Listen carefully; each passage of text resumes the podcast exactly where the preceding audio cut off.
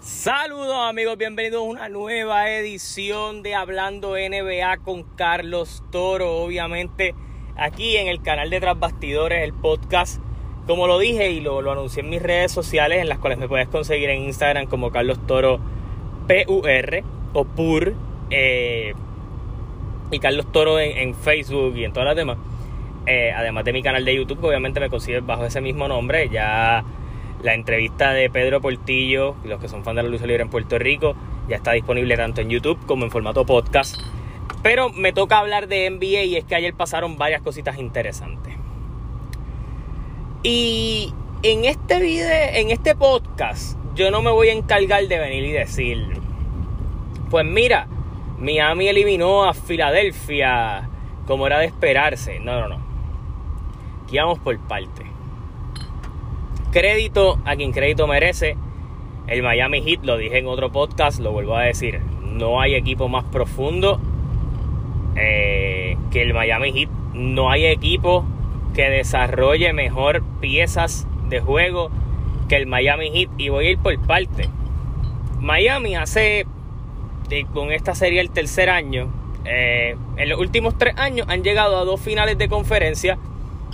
Eh, han llegado a una final de NBA eh, y, básicamente todo esto ha sido bajo, bajo la tutela de Jimmy Butler. Y hay que decirlo, Jimmy Butler es un muy buen jugador de temporada regular, pero en playoffs se, crece y obviamente capitaliza en esos momentos. Yo siento que es un jugador que, hace un buen mantenimiento de su cuerpo eh, durante la temporada regular y de sus lesiones para obviamente en playoffs poder dar la milla extra.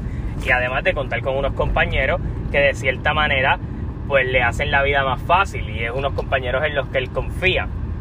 El mismo Jimmy Boulder ha sido bien enfático en decir que muchas de las cosas que no funcionaron en su etapa en Minnesota tienen que ver mucho con, la falta de disciplina de esos jugadores jóvenes con los que contaba Minnesota en ese entonces. Eh, y, y con eso en mente, hay que hablar de lo importante que es Jimmy Butler para este equipo, pero hay que darle crédito también a Eric Spolstra y a todas esas piezas. Miami a través de los años ha podido conseguir un muy buen jugador en el draft como Tyler Hero, una pieza como Van Adebayo, que se ha convertido en pilar de este equipo. Por eso digo, el desarrollo de jugadores ha sido espectacular. Van Adebayo venía detrás de Hassan Whiteside. Eh, Gabe Vincent un jugador que ellos el año pasado. Le empezaron a. le fue muy bien en el mundial de baloncesto y ha recibido oportunidades hasta convertirse en el backup point guard, pero a la misma vez el point guard regular, porque ellos filman a Kyle Lowry en este, en este free agency. Pero Kyle Lowry, pues, no es el mismo Kyle Lowry de, de Toronto. Sí tiene sus momentos, sí es un jugador que ahora reparte más el juego, defiende. Ellos trajeron a PJ Tucker. Kyle Lowry ha estado fuera por lesión en el hamstring y definitivamente Miami no lo ha extrañado para nada. El mismo muchacho este Max Struz defiende, mete el triple y ha dejado sin minutos a un jugador como Duncan Robinson, que ellos lo consiguieron un drafted y que pues básicamente le dieron un contratazo que ahora pues es un problema porque has encontrado otra pieza en tu equipo que te hace lo que hace Duncan Robinson, pero tal vez a mejor escala. A eso me refiero a que el equipo es bien profundo. Tú tienes unas piezas como Marquise Morris eh, y, hay otras piezas, eh, Jules Seven, eh, el, equipo está, está loaded. Y ellos han podido demostrar que, tienen una mentalidad ganadora y que si tú, vas a, si tú vas a decir un contender o un equipo que ha lucido como un verdadero contender durante, esta, durante estos playoffs, Miami Heat está en esa conversación. tal vez solo un juego. Ellos recibieron una pelita de Filadelfia pero fuera de eso, ellos, esto ha sido dominio total de Miami durante todos los playoffs. Y con eso dicho de Miami, que ahora espera por quién gane de Milwaukee y Boston, que juegan un juego decisivo esta noche, de Milwaukee ganar, pues eh, sería Milwaukee contra Miami la final de conferencia del este. Pero tenemos que hablar de Filadelfia. Y tengo que criticar a un jugador al que yo le tengo un cariño bien especial, es un jugador magnífico para mí. Es un jugador que yo me atrevía a tener en discusiones en ocasiones como uno de los mejores 5 shooting guards en la historia eh, de la NBA. Porque yo creo que cuando tú miras los, los shooting del pasado, nadie tenía la capacidad anotadora de él. O sea, es como yo digo.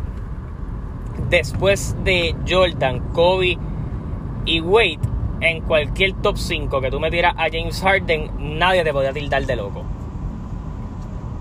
James Harden ha hecho un papelón en estos playoffs y no estoy diciendo que James Harden en el pasado no, haya, no se haya llenado el pamper en, en playoff. No estoy diciendo eso. Pero tú sabías que en playoff o tú vivías por James Harden o morías por James Harden. En los Houston Rockets pasó así. El año que jugó con Brooklyn, esa serie a 7 juegos con Milwaukee, también fue similar. Eh, pero desde que James Harden se lastimó el hamstring, James Harden se ha convertido más en un distribuidor. Que en ocasiones puede ser un muy buen anotador, pero se ha convertido más en un distribuidor. Al llegar a Filadelfia, uno espera que él retome esta agresividad que lo, que por el, la que era conocida en el pasado, ya que obviamente no es que está en un equipo donde tenga un Kyrie Irving y un James Harden que te van a cubrir casi todas las carencias ofensivas que tú puedas tener. Aquí tú te conviertes en la segunda espada del mejor centro anotador que tiene la liga, en la figura de Joel Embiid.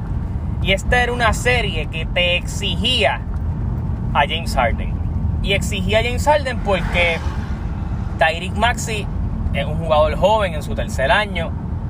Eh, que está sacando cría, un Tobias Harris que es un buen jugador promedio, no es una estrella, no es una superestrella, es un buen complemento. Y un Joel Embiid que se perdió los primeros dos juegos de la serie, un Joel Embiid que tiene un dedo fastidiado, que tiene un, un hueso orbital lastimado, un, un Joel Embiid trastocado. So que esto te invita a que Harden tenga que dar un paso adelante. Un paso adelante que simplemente solo tomó en uno de los juegos en el que anotó 31 puntos. Pero en los demás, lo que pudimos ver fue una dejadez de James Harden increíble. Él ayer se fue con creo que 11 puntos, 9 asistencias que no es un mal promedio para nadie, pero no son los números de James Harden, no son los números para un jugador como James Harden, ¿no? un tipo con la capacidad anotadora que tiene James Harden, no, se, no puede hacer eso, entonces no es que yo pueda decir, diablo, pues mira, tuvo una mala serie, él lo intentó, la bola no le entró, no, es que el tipo tiró dos veces al canasto en la segunda mitad del juego en un juego de eliminación, dos veces. O sea, tú mira el equipo de Filadelfia, y dime a mí que a quién yo le voy a dar el balón si yo quiero que alguien dé puntos, pues se lo doy a Joel Embiid y mi segunda mejor opción es James Harden. Entonces pudimos ver en el juego de 31 puntos que el step back está, que el triple está, que la penetración, el tiro libre está. Pues, ¿cuál es la dejadez de él? Todo lo que está pasando, esta eliminación. Y es verdad, el equipo de Miami era superior. Era superior porque este equipo de Filadelfia jamás lució como contender. Durante la temporada ya lucieron bien, pero jamás lució como este contender tan fuerte porque jamás pudimos ver en acción a el James Harden. Eh, eh, los primeros juegos de Harden y Embiid en la temporada regular ilusionaron. E ilusionaron porque pudimos ver un James Harden que podía anotarte 25 puntos, te daba 10 asistencias y Joel Embiid se iba con 40. Y, era porque lo mismo que dijo en Beat, yo nunca me había sentido tan solo anotando abajo. Pues claro que vas, nunca te vas a sentir tan solo si la defensa siente que tiene que guardiar a James Harden. Pero si el equipo de Miami ve que James Harden no tira, van a guardiar a todo el mundo. Porque ya han visto que James Harden en estos playoffs, de alguna todos sabemos que James Harden es medio diva. Él quería más jugadas para él en, los en Brooklyn, él quería más cosas para él. Filadelfia le estaba proveyendo eso. Y, él no supo capitalizar. ¿Cómo es posible que tú tires nueve veces al canasto en un juego de eliminación? Un shooting guard. Es verdad que Harden en el camino se ha convertido más en un pointer, pero tú tienes la capacidad anotadora, uno. y tú tienes el display y las piezas de juego para poder jugar un estilo de juego en donde tú puedas sacar lo mejor de ti. Y, eh, y eso no ha funcionado. Y hoy Playmaker puso un post que me parece bien correcto y es que él dice, el trust de process de, de Filadelfia es un proyecto fallido. Pues miren, si tú vienes a analizar todo lo que ha pasado desde esa temporada horrible que ellos tuvieron con los récords malos para acumular todos esos picks, eh, y tú ves que Markel Fultz, eh, Michael Carter Williams, Joel Embiid, eh, Jair o sea, hubo unos picks que no funcionaron, una. Y número dos, tú cogiste a Ben Simmons apostaste por la dupla de Simmons y esto, le seguiste añadiendo piezas y simplemente nunca has podido mantener el proyecto, nunca has podido darle todo al proyecto. Entonces, en un tiempo fue que Brett Brown era un mal coach. Traen a Doc Rivers. Doc Rivers hace un buen trabajo, los acomoda bien. Yo no soy el más fan de Doc Rivers, pero él no estaba coachando mal. Trae un tipo como James Harden Apuesta en James Harden, Tyreek Maxi te sale bien. El equipo, para mi entender, está bastante bien rodeado de varios tiradores que pueden ser buenos, que obviamente pudieran ser mejor. Ellos no eran los candidatos a ganar el campeonato, pero eran un equipo que prometía dar más candela de la que pudieron dar. Así que ese proyecto de Filadelfia ahora entra en una etapa bien extraña, porque hay dos opciones para James Harden. O James Harden firma un max contract, que es lo que él quiere firmar, eh, que probablemente por su performance en estos playoffs no se lo van a dar.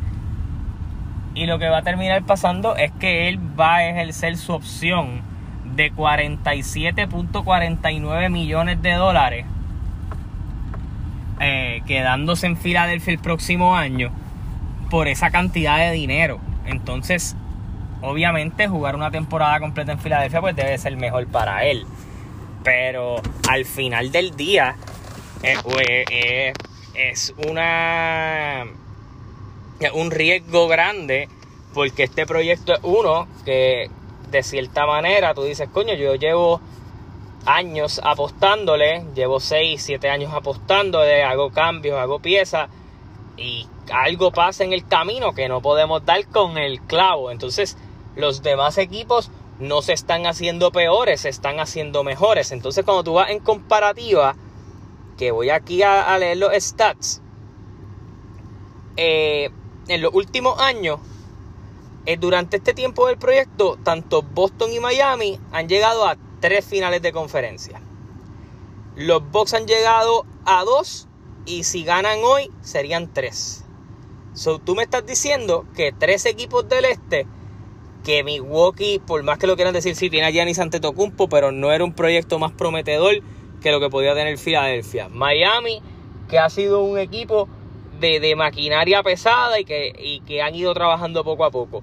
Y un Boston que tampoco tal vez tiene una superestrella gigante como Embiid, porque yo no pienso que Jason Tatum sea mejor que Joel Embiid.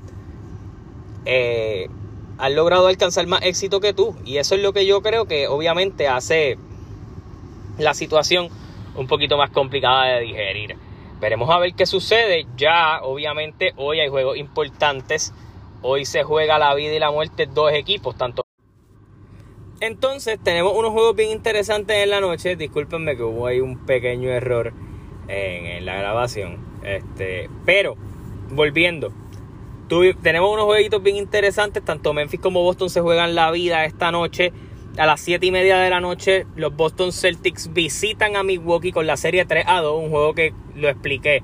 Para mi entender, Boston lo votó con varias acciones estúpidas al final del juego. Hoy pueden pagar las consecuencias de eso y Milwaukee ir a su, a su final de conferencia nuevamente y obviamente buscar acercarse un paso más a repetir el campeonato.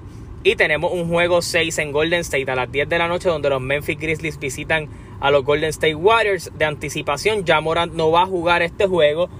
Steve Kerr tampoco va a coachear a los Golden State Warriors. Eso lo va a hacer Mike Brown, el nuevo coach de los Sacramento Kings, pero que actualmente sigue siendo el asistente de los Warriors. Así que veremos a ver si lo que hemos visto en los pasados dos juegos de Memphis, que aunque perdieron el primero contra Golden State sin Jamorant, el segundo lo que dieron fue una paliza, hay que ver si esa paliza motivó a Golden State o simplemente estos muchachos de Memphis vienen con el hambre de forzar un juego 7 en Memphis, que sería bien interesante para el panorama. Obviamente para el sábado no tenemos juego aún. Eh, el, domingo nos quedaría solo el juego 7 eh, de la serie de Dallas y Phoenix, que ayer se jugó básicamente eh, Dallas vino a sobrevivir. Le, ganaron, y voy a decir el score oficial ahora mismo, 113 a 86. Le dieron una pequeña paliza a los Phoenix Suns. Eh, el más destacado por fin fue de Andre Ayton eh, y Devin Booker con 19 puntos. Eh, pero por el lado de Dallas, ayer todo le salía: los tiros libres, los triples, la distribución de juego. Luka Doncic jugó un juego magistral en todos los aspectos. falló solo 5 tiros libres, que me parece que pues poco a poco lo ha ido mejorando. 33 puntos, 11 rebotes, 8 asistencias, 4 steals y solo un turnover. Reggie Bullock con 19.7 rebotes, eh, ya que Dorian Finney-Smith estuvo en problemas de falta durante casi todo el juego. Y ellos pues eh, lo estaban utilizando eh, a él. Powell se fue con 8 y Bronson con 18. Del banco de Inwidi 15 pero el, el, equipo se está moviendo muy bien, este equipo está defendiendo bien, está haciéndole la vida difícil a Phoenix y eso es un paso bien importante. Otra cosa que me pareció bien impresionante también fue ver cómo Dallas mejoró del juego anterior. En el juego anterior ellos cogieron una paliza 110 eh, a 80, eh, pero mucho de ello tuvo que ver con el equipo de Dallas no poder asistir y bloquearle la salida a Luka Doncic para que fuera eficiente en la asistencia. En cambio, ayer en el juego que pudimos ver por parte de Dallas, el juego fue mucho más repartido. Pudimos ver un Dinwiddie con tres asistencias, Niklita con dos, Kevler con dos, ocho de Doncic, dos de Bronson. Vimos un juego de mucho estilo, eh, de jugar buena defensa y eso hay que aplaudirlo. Así que ese juego 7 va a estar bien interesante.